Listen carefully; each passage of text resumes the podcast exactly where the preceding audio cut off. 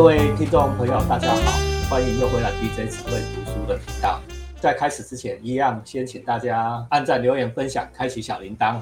那我们今天很特别哦，我们今天新题材加入，新战士参战啊，是新勇者参战哈。我们今天很荣幸邀请到了刘阳敏还有齐鲁来为我们谈，主要是阳明兄啊哦，阳明兄第一次来这个节目来讲的是非常有趣的题材啊。我们先请阳明兄做个简短的自我介绍，然后跟大家问好。Hello，各位听众，大家好，我是刘阳明，哎、我是是一个文字工作者，现在没有上班长达九年，哦，是哦，对，就自由工作生活下来这样子。已经有九年的时间没有去上班。之前阳明兄在干嘛？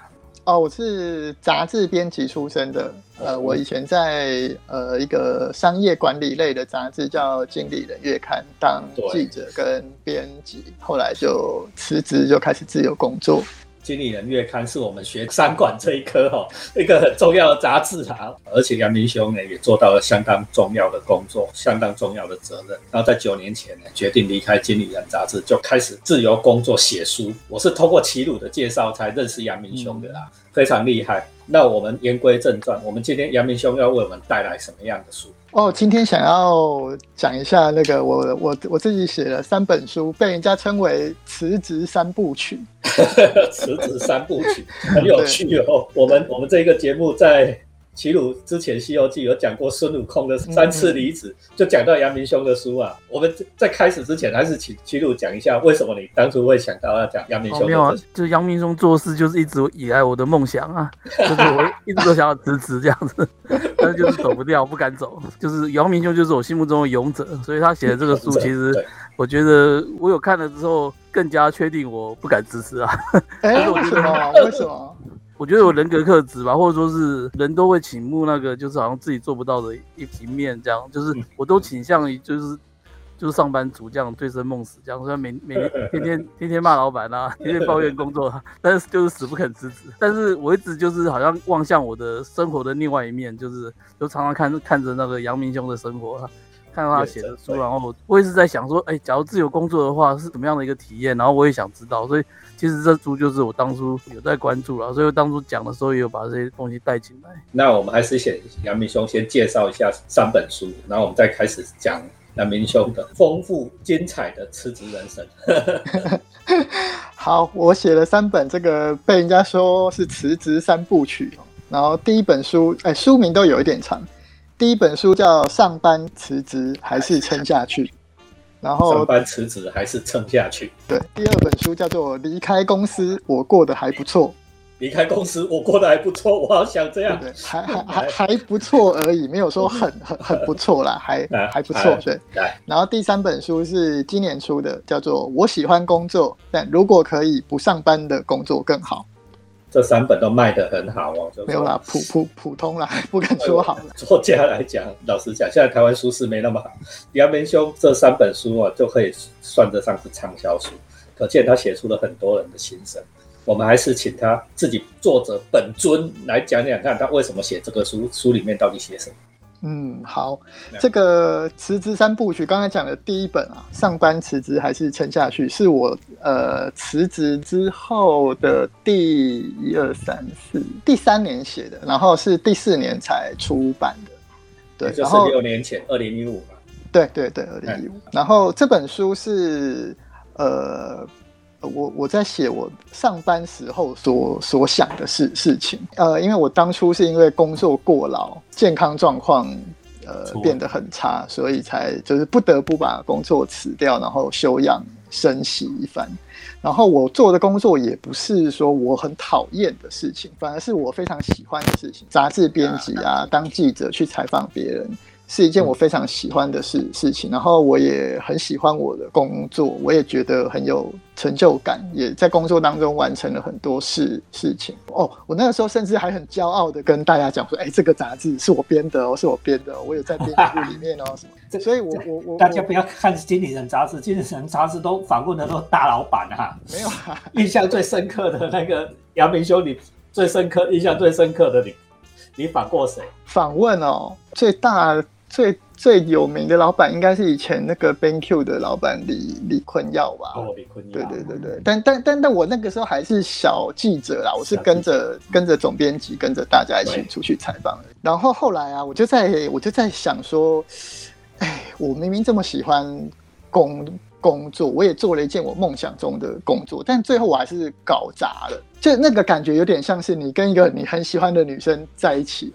但结果你们没有办法，就是你们必须要分分分开，然后就会想说，就像我很喜欢我的工作，但我到最后没有办法继续做，我只能够黯然辞辞职。这到底是为什么呢？这个要不是工作有错，要不就我有错吧，要不就是我们两个人都有错吧，对不对？就像失恋一样嘛，分手后都在失恋之后才会开始，对对对，分手后的检讨就是写成了这本书，叫《上班辞职》。还是沉下去。那最重要的理由，当初会离开的理由，最主要是健康因素。对，就是健康因素。对。哦，我最严重的一次生病，其实只是一个就是病毒性感冒，呃，原因就是这么简单。但我在家躺了三天吧，就一个感冒躺到三天下不了床。好，爬不 起来。对，而而且还是在杂志截稿的最后一天。嗯。就是当天已经杂志要送印了，然后我还有一篇文章还没写完。然后我还撑着身体想说我要去公司把稿子写完，我才能回家休息。结果总编辑就跟我讲说：“你现在马上给我去医院看医生。”然后我还说：“那我还有一篇文章怎么办？”他说：“不管，反正你先去看医生，你回家休息，后面的事情同事会帮你。”哎，这个老板不错呢。对，我的总编辑对我非常非常好，我现在还是就是跟他是很好的朋友的关系。所以真的是健康因素不得不走。对对，环境也还不错了。对啊，然后其实我不是那次生病之后就离职，我生病之后还多做了一年左右的时时间。我想要在工作当中调整我的，就是比方说我的工作效率啊，我我我的工作方法啊等等。我想说，到底有没有办法可以在工作当中调整，而不是说我就我说啊，我工作不顺利了，我就把它辞了。那有没有办法在工作当中把这个状况调整回来呢？结果后来还是没有。我的我我觉得我的热情已经燃烧殆尽，我的健康也已经燃烧殆尽，就是没有可以挽回的东西了。所以我就只好把工作辞掉。我想说，至少要让自己休息一阵子，好好来想，好好做一下这个分手后的检讨。就是说，你还在谈恋爱的时候，这个情人一直给你情绪勒索了，到最后已经不堪勒索，不堪负荷，终于被迫的要离开他。呃，有的时候也好像也不是说被情绪勒索，有的时候我也会情绪勒索人家，就是因为工作量一直变多哈，有时候好像也不是说老板一直加工作给我，嗯。就我也会想要在哎，我在职场里面，我不想输给别人呐，对不对？就有一个新的任务下来，我想说，哎，如果我不做，那就是其他同事拿去做，被抢去做了。对啊，那如果他做的很厉害，他不就超越我了吗？然后我也想说，我也想要，就是就是，对对对，拼一下，好勇斗狠一下，就是，对对，所以就是会变成这种状况，就是也有上面来自上面的压力，也有我自己给我自己的压力。那这些都这些检讨后来都写到书里面去了。对，真的。你离开的时候你几岁？那个时候我三十二岁，才三十二岁哦。对对对，那那个是我第一份工作啦，我工作生涯里面的最高点，将近要到最高点的时候呢，对，上爬的时候呢，毅然决然走了。你说你有分手检讨，你分手检讨里面哦，一定有很多的原因呐，因为旧情人一定有很多坏处吧？一个，我觉得最大的原因是工作量只有增加没有减少这件事情，就是随着你的资历增加之后。呃，没有办法控制这个工作量。你要说减少是不可能，连维持在一定的程度也都不可能。那我也有问过很多人啦，但是大家的答案各有不同。有人说啊，那你工作量一直增加，你只要你效率提升的的超过这工作量，不就好了吗？这不是有你的杂志专专门在写的事情。对对对对对。但是我碰到的状况是，我的效率提升了之后啊，就有空了，对不对？有空闲之后呢，你就去接更多的事来。对，这种人就这样白目。对，就是这样。呃，有的时候不只是我我自己接的啊，也会有人家就是一个案一个专案进来，那你看同事也都这么忙，就你这一个很闲也看不下去嘛。对呀，所以就没有办法控制这个，这个是我觉得最在职场里面好像蛮无法避免的一件事情。就 overload 了，对，就就就 overload。要是我这种状况哈，那有的人就会来跟我讲说，啊，你你的能者多劳呢？嗯，能者多劳这个帽子扣下去了以后，你好像非做不可。对呀，里面是不是这样？对呀，就是这样。这样跟你说吗？呃，我觉得这是个不不成文的，就是不用人家讲，我自己都会这样子觉得。就是我我如果没有做这个，我是不是就是就是能者多劳？反过来就说，如果你不劳，你就不能，对不对？对对对，逻辑上是这样啊。对啊，这个压力啊，对不对？这个压力还蛮恐怖的。嗯，哎，我我想问一下，就是比方说齐鲁啊，或是 BJ，就是你们你们你们工作会有这种状况吗？齐鲁先攻了。我还好哎，就是我还好，因为我的状况反而是我其实有一点点空闲，就是不会忙到要死要活这样。就即使最忙的时候，好像也还还算是应付了过去的工作这样子。那主要也是因为我也没有就上向上晋升什么之类的压力啦，就是我还好，所以也就是因为这样子，好像这个工作就变成就是就是食之无味，弃之可惜啊，就是没有真的忙到要死，所以好像一直混的薪水，所以就就就一直混到现在，那就是。我是听了杨明兄的分享，其实跟我自己的经历有点像。我是三十岁离开台北，我比你还早两年。在三十岁的时候，其实那时候我比你还严重，因为我那时候不止上班，我还在我还自己创业，还创好几家公司，大部分都输。我老实讲，那压力超大。我都不会隐藏说，我年年轻的时候输过很家很多家公司，因为办公司其实就是在赌输赢的。好。邀请共经理人杂志的一定最清楚，就是说努力很重要，然后你你的资源很重要，成功要努力要资源，对不对？但是其实有一个很重要，大家都不讲运气，运气很重要。你打每次在创业就是在赌博嘛，你叫赌轮盘。那你在在赌的过程里面，你就 exhausted，就是我们自己就不断的像杨明兄所描述的，给自己不断的加工作，一有闲就加工作，一有闲就加工作。哦，我们是一有闲你就开始在想新的 idea 又要做什么，一有闲又要 想要做什么。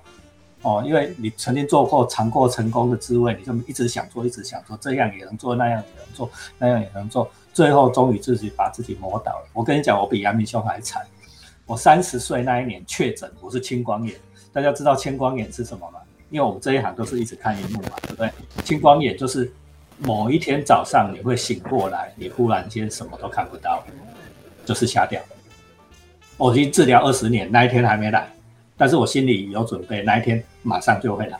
所以我在那一天我就看穿了，说我不能再留在台北。那留在台北也有一个很很糟糕的事情啊。老实讲，我在台北还做算住在市中心，台北从来没有暗过，就是随时二十四小时都是亮的啊。你们你们现在还在台，二十四小时都是亮的。你即使窗帘拉起来，还是背景光还是彩，还是亮，都有声音，没有那种休息的感觉了。你根本就不能休息，哦，你睡也睡不好，哦，然后你也没休息，这样人怎么受得了？所以我就决定辞了，就是台北的公司都卖一卖，所有的公司都放弃了，我就回来乡下教书了。这是我大概我的历程啊，所以跟杨明兄有一点像啊，想通了，从那一个职场里面。离开，当然，当然了，回来教书又是另外一种职场啊，那又是不一样的故事。我对我觉得，就是台湾的这种职场观，就是就是好像我们会非得必须表现的非常好，然后一直做更多的事事情来证明自己的价值在哪里。但是，真的每个人都可以就是这样子撑到底嘛？或者是？就或者是就真的每个人就可以站上那个自己想要的位置嘛？当然是不一定嘛。对，所以我那个我觉得刚才 B B J 讲一件事情还蛮重要，就是那个运气这件事情。嗯，就是每个人的的机遇真的都不一样。然后以前以前我在杂志也也也也写很多，就是努力啊、成功这些故事。但是那个每个人的机遇真的都不一样，真的不一样。一模一样的条件下去创业。就偏偏只有他成功，那你要跟谁讲？没错，这是第一段哈。好了，我们第一段是离开职场。好，接下来第二段。对，然后后来我就开始就是辞辞职之后，我大概有一一年的时间都没有做任何事情，就是每天都在玩玩啊，就是放浪，就去海边啊，去参加音乐季啊，什么出出出国玩啊等等，就是就是还在职场的人超梦想这种生活的，对啊对啊对啊，对，好来，但是但是但是。大家好像以为就是一一直就是无忧无虑的玩下去还蛮好的，可是其实大概两两三个月就就够了，那个快乐就已经冲到顶，然后接下来的就是焦虑，就是 K 了。对，就对对，就是以以前我上班，我至少还有一个地方，每天有办公室一个座位等我去，对不对？有同事在等等我。那可是现在这些都没有啦，那我每天到底要干嘛？我还记得我曾经就是中午出去我家附近吃吃面，然后那个面摊的老板就说：“哎，你今天不用上班哦。”我就不敢跟他讲我说，我其实不用上班。我说：“啊，没有啦，我今天是请假而已。”就是我都不敢跟人家讲我是一个没有工作的人。就是老板，我好像不能每天都到同一家店吃饭，因为那个老板就会知道我是一个游手好闲的。对，然后所以后来我才开始想说，那我要怎么样克服这个？就是上班又让我很累，对不对？那不上班我又很焦虑，我不知道我自己要干嘛。我难道我就是一个就是废柴了吗？我也想当个有用的人 呐。对对对对，我觉得自己没有用，这件事才最重要。觉得自己没有用，那后来怎么克服的呢？是后来我就我我，但是呃，我又不敢回去上班，因为我觉得我如果再找工作上班，就会跟以前一样，就是工作量增加增加增加，到最后我还是会爆炸。对，那那个时候有朋友跟我讲说，你不想上班嘛？那你可以试试看自由接案啊。我就听了这么一句话，就开始接案了。freelancer，对对，就当 freelancer。然后，所以我后来在当 freelancer 当了想看几年。呃，二零一八六年之后写了第二本书，就是离开公司，我过得还不错。然后这本书就是把我就是如何自由工作还能存活下来的方法都写在书里面对，好，那我简单的问这个过程：你从离职的三个月到六年之间，这里面有五年九个月，嗯，对不对？五年九个月都过得还不错吗？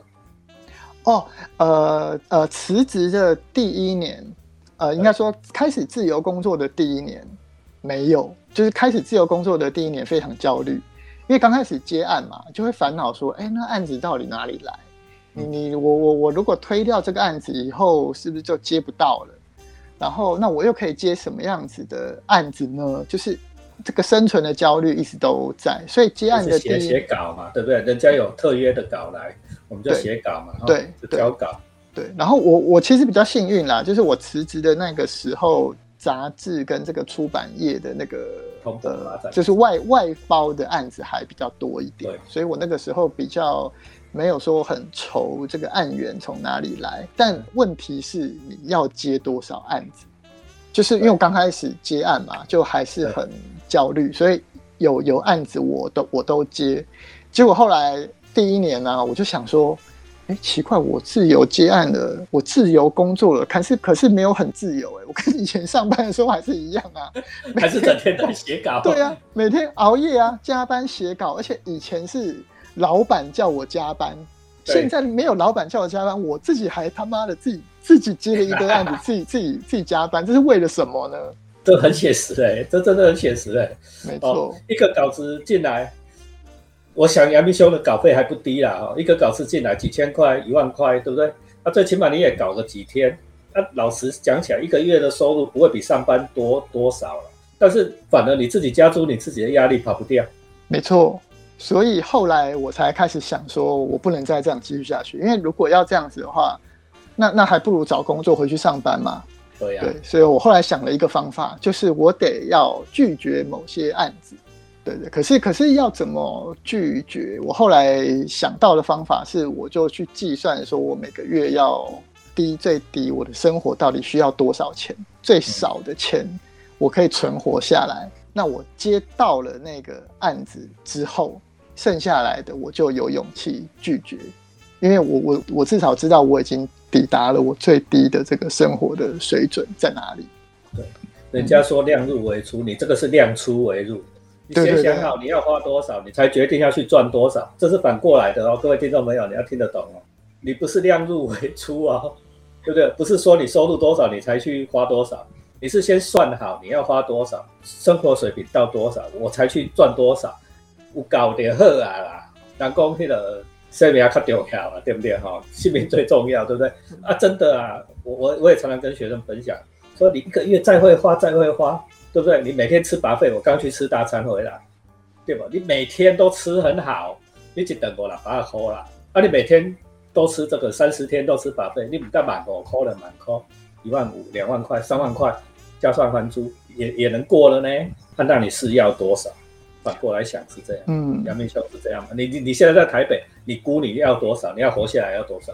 呃，我我我还有一个比较幸运的是，我不用付房租啦，就是我我住在老婆家，对对，然后所以我我有算过，我大概就是真的是二十二 k 就可以就可以过了，就可以过日子，对。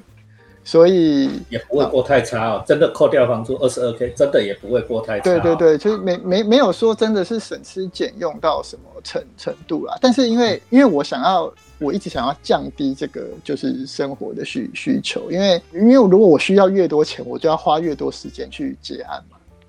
但是如果我需要的可以少一点的话，哎，那我是不是自由的时间就会比较多了？所以我一直在尝试如何。降低这个消费物质性的欲望，对对对对对对，物质性的欲望啊，老实讲，你个讲钱啊，钱袂过偌多啊，你大不大袂了几多啊？多，那个花不了多少。有时候降低这种生理性的物质性的欲望，的确可以给你自由。欲望跟自由其实是两个相反、互相矛盾的东西哦。这个越多，那个越少哦。对啊，我觉得，我觉得听起来的话，就整个就是其实是一个。人对自己人生的，其实最终是一个人生规划的一个问题，所以我一直很喜欢，就是听杨明兄讲这些东西，讲就是他其实常常在在让我就是好像提醒自己这样子，就是到底人生活着到底是为什么，就是就是要赚钱嘛，赚钱好像要成功赚钱，这东西好像一直制约我们啊，那那可是这个东西是不是最终的一个一个一个东西？我们要的是什么？这样？我我记得我们在读社会学，还有什么马克思韦伯不是什么资本主义与新教伦理，新教伦理与资本主义，好像努力工作才是对神最好的、最虔诚的人，你就努力工作，对不对？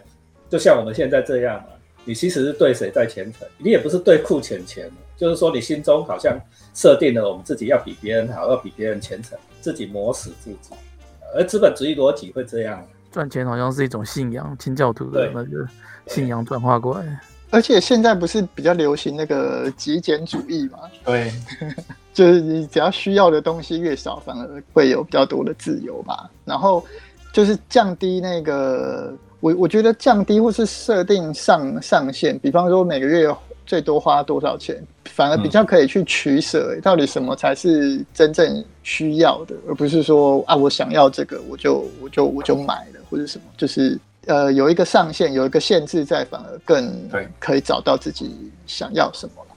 杨明兄，你现在最奢侈的东西，你觉得你的生活中最奢侈的是什么？我现在花最多钱，呃，如果是日常生活的话，是买买书。然后跟我一样，对，买书，然后然后跟出国旅游嘛，但因为现在不能出国，对，所以又存了还蛮多钱。然后，董仲花书，我都一直买书啊，哈，买一堆册，啊，这个吨吨的啊。对啊，书书柜都爆了，所以 所以我后来后来我也把那个书柜设定上上限，就是我我不要再增加新的书书柜了，反正就是。把这个书柜塞满，我我我如果要买新书，我就要把一些旧书卖掉，或者是卖掉或送掉，对对，就是清出来哈，对，新陈代谢，就会尽量留在书柜里面，变得都是自己真正需要的书，这样。这一招我要学起来，蛮好玩的哦，而且而而而且就会发现那个。你到底要取舍哪一本书可以留在书柜里面？这个是一个 还蛮考考验，还蛮有趣的，还考自己的智力哦。对啊。好，那我再问一个问题哈，你有了自由以后你要干嘛？没错，我不是说设定上限啊，我不要拿自由去换钱了，对不对啊？你有了自由你要干嘛？没错没错，B J 问的非非常好，这个就是我第三本书的主主题。对，就是以前从上班嘛，上班觉得很很压抑，很很很累，然后想了很多辞职，然后辞职之后又把自己搞得很很累。那我后来用了调整了另外一些方法，用自由工作的就是生存方式活了下来。那可是接下来呢？我终于空出了时间，空出了呃，我有自由去做其他事情之后，那我到底要干嘛？这也是一个人生一个还蛮重要的课题嘛。所以我后来就觉得我应该要把时间拿来创作吧。对，虽虽虽然我不是什么很年轻就立志想要写写作的人啊，但是我觉得写作对我来说好像是一件蛮有意思的事情，然后我也可以。呃，整理我自己的想法，所以我每年还是会固定分配给创作，就是一定的时时间，然后持续的去做这样。那每年出一本吗？本来我是有设定这个目标，但是其实做不到，哎，就 可能因为我我写的速度做不到，我的 这都白讲也不是很快，而且。就是写到后来也会也会有一点郁症乏力，所以我想要可能要再多累积一点东西。然后讲到这个，我我我除了创作之外，我还有因为有比较多的自由时间了嘛，我还有尝试一些不同的生活方式。比方说那个二零一九年的时候，我就在日本找了一个民宿，又去住了两个月，这样 想要试试看，在就一个人在国外生活会是什么？住哪里？住哪里？我住在尾道，就是在那个诶广岛跟冈山的正中间，它是一个濑户内海旁边的小小镇、小乡哦，小镇小镇。对，然后印象最深刻是什么？哦，我在那边认识了还蛮多人的，就是因为那个民宿有蛮多外国人会回去，因为尾道算是一个呃骑脚踏车的圣圣地吧，那边有一条脚踏车道叫岛坡海道。就是你可以从本州骑到四国，中间跨越六六个岛，对。然后它的脚踏车道是，就是它六个岛嘛，有有桥梁连连接起来，然后都有专用的脚踏车道。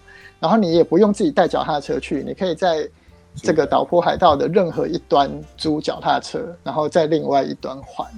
那你骑不完这个，它总共路程有八十公里。如果你骑不完的话，你在中间也有每个岛都有那个脚踏车的站。可以去还，然后再搭再搭渡轮回到原来的地方。然后它甚至去的，我还不知道说汤屋内海可以用桥骑脚踏车可以哦，而且它景色非常非常漂亮。然后你甚至可以有它有蛮多特约的饭店的，你你可以在尾道或者在它另外一端在四国的精致，你可以在尾道，然后跟在精致的饭店预定好，他会帮你把行李送过去，所以你也不用回程去拿行李，就是你可以。对，从从那边从任何一端租了脚踏车，然后骑到另外一端，然后再继续玩这样子。好，那我问很严重的问题，老婆怎么办？老婆不去吗？对啊，我印象中你是一个人去的。对对对，我是一个人去的。然后老婆她说我平常在台湾都一直烦她，所以我去那边 给她放两个月的假，还觉得蛮好的。对哦，说有一些距离哈，反而有一些热情，对不对？对啊，小别胜新婚哈。对，而且我月还好嘛哦，还好啊。而而且我在家里就是一个不煮饭，然后也不怎么做家事的人，就想说我去那边学习 自己自己，你至少要每天去买菜嘛，煮饭吃啊。对，就是学习一些独立生活的技能这样。对对，宅男必变，宅男一定要体验这一次。齐鲁还没体体验过了哈，我就是没有这么勇敢。我想说，杨明兄，你的日文应该没有特别好吧？没有，没有，没有。对啊，你看他这样就敢去，像我是不敢啊。我连那个就是要搬到别的乡村，我都觉得考虑很久。我我的日文程度也只是就是勉强听得懂，就是如果人家用那个跟小学生讲话的方法，我我我可以我可以听听得懂这样。反正但但是。但是你去了才知道，其实就是你比手画脚啊，或是一些什么，还是还是还是搞得定啊。对对对对对对。哦，而且我还在那边被警察临临检过。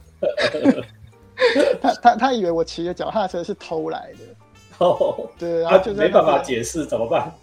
对，然后我就跟他讲说，我还把我的护护照拿 拿拿出来，然后就跟他解释啊，我是住在那个民民宿，这脚踏车是民民民宿的这样。然后那那个警察就说，那你要怎么证明？我我我我没有办法，我在后来只好把那个民宿老板的电话给警察，然后警察还说好，那你就在现现场等，他要打通了电话之后才才放我走的。后来确确实啦，就证明我是清清白的。可是有个很可怕的是。等我回到民宿之后呢，这个我被警察临检的事情，已经周遭邻居全都知道了。哎，日本人会这样哦，哦哦，邻里相闻，邻里相闻，对对对，鸡犬相闻哦。我们去国外最怕这个。哦，去美国被临检也一样，被开罚单，你根本不知道解释怎么解释。对呀，分享我去美国是这样弄，因为普通要是学术上专业，我们听得懂，但是你被警察拦下来开罚单，他哩哩噜噜讲讲半天，你其实一句都听不懂，因为什么法条啊什么，我们平常然后学过。好，所以这是第二段，我们拿到了自由以后，开始去过我们应该过的生活。我我我们自己梦想中觉得理想的生活方式。就是马克思不是讲说，这是人的异化嘛，变成工作异化的一个人。我们理想的生活方式应该不不应该是这样。我一直记得马克思有一句话，我很喜欢，我现在还在奉行。他说：早上你工作上班，对不对？下午要去钓鱼。理想人的生活，早上要工作上班，下午钓鱼，晚上批评文艺，对吧？就像我们现在在干的事情。晚上批评文艺，哎，这是理想人的工作的样态嘛，对不对？我们不应该把一天所有清醒的时间，通通都花在工作上面，总是要有一些追求，要有一些休闲嘛。我说钓鱼嘛，不钓鱼的时候，呃，晴天去钓鱼，雨天打电动，那晚上还可以批评文艺，啊，这不是很好？看看戏啊，看看电影，啊，跟同好们读书的人，跟杨明修、跟齐鲁拿一拿，讲讲书，让我们心灵的生活，这是不是才是一个？真正的人应该生活的样貌。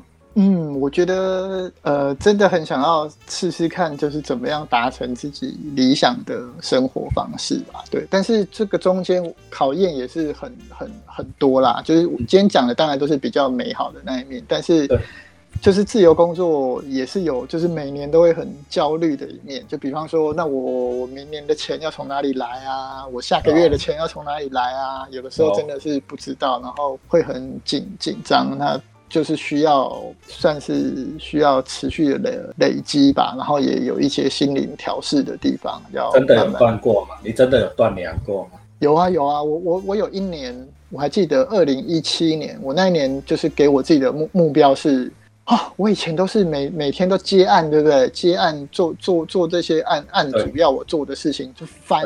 我那一年就不想接案，我想说我要专心创作，我要写我自己的东西。结果呢？从年头写到年年底，什么屁也没写出来。然后你要写什么？你要写小说还是要写戏？呃，我那个时候想要写家族史的东西。哦好，对，我想就是我，对对对。然后可是呃，采访也采访了，可是也真的没有写出什么东西来。然后也没有接案，也 也没有赚到钱。所以那一年年底就非常非常的焦虑。然后后来我还焦虑到找了一个工作去上班哦。就后来那个那个公司就是一个算是有点诈骗集集团吧。哦，对，但但是我在这个公司就是比较康，就之前就先走，对对，之前也就就就先走，因为真真的就是离开公司自由自由接案习惯了，再回去上班哦，真的没有办法，而且老板又是蛮奇怪的人，所以后来我我大概做了不到两个月吧，一个多月我就走了。哦，而且这个工作还是 给我薪水最高的一个工作哦，我快疯了，对。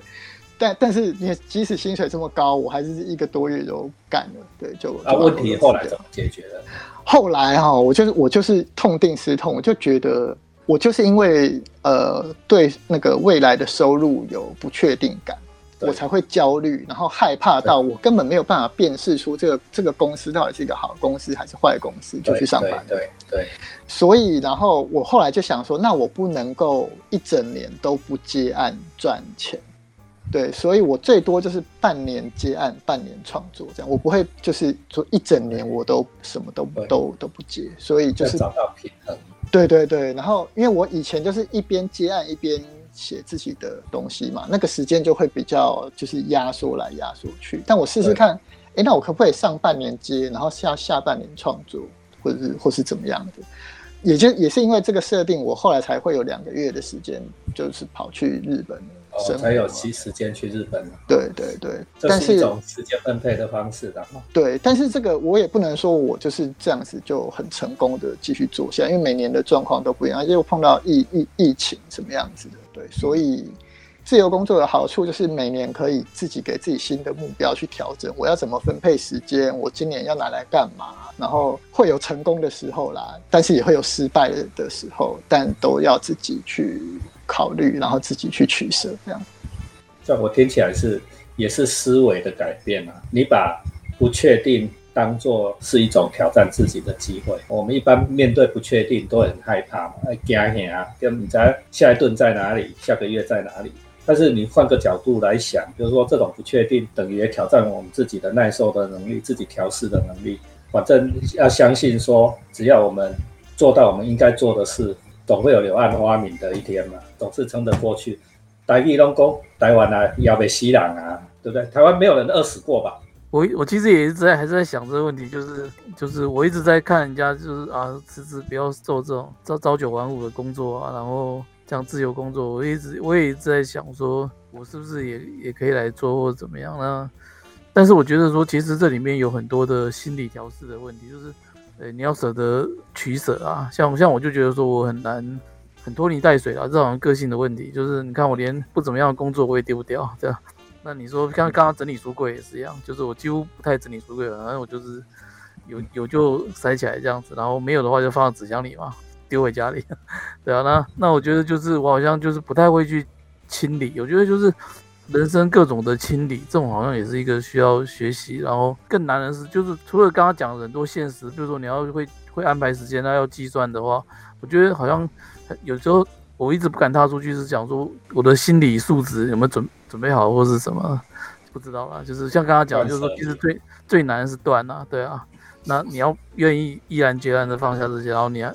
你要敢踏出去啊！那这些东西都是都是我觉得我蛮缺乏的东西的，就是也没有尝试过，对啊。对，讲别人都很容易的，都会劝别人啊，我也很会劝别人说你要舍得，你要断啊！你讲自己自己都做不到啊！我我现在唯一做得到，我跟齐鲁很钦佩。我今天听到杨明兄居然做得到舍得这件事哦，杨明兄居然做得到，这个到底有什么秘诀？其实我觉得，我我我在书里面也也都写说，我我不是一开始就做好准备，我不是一开始就已经有这个想法才开始做，而是因为我我工作真的已经撑不下去，我我的健康状况不允许我继续工工作，所以我只好只好只好离离开。那离开之后，但头已经洗了，那也没有办法。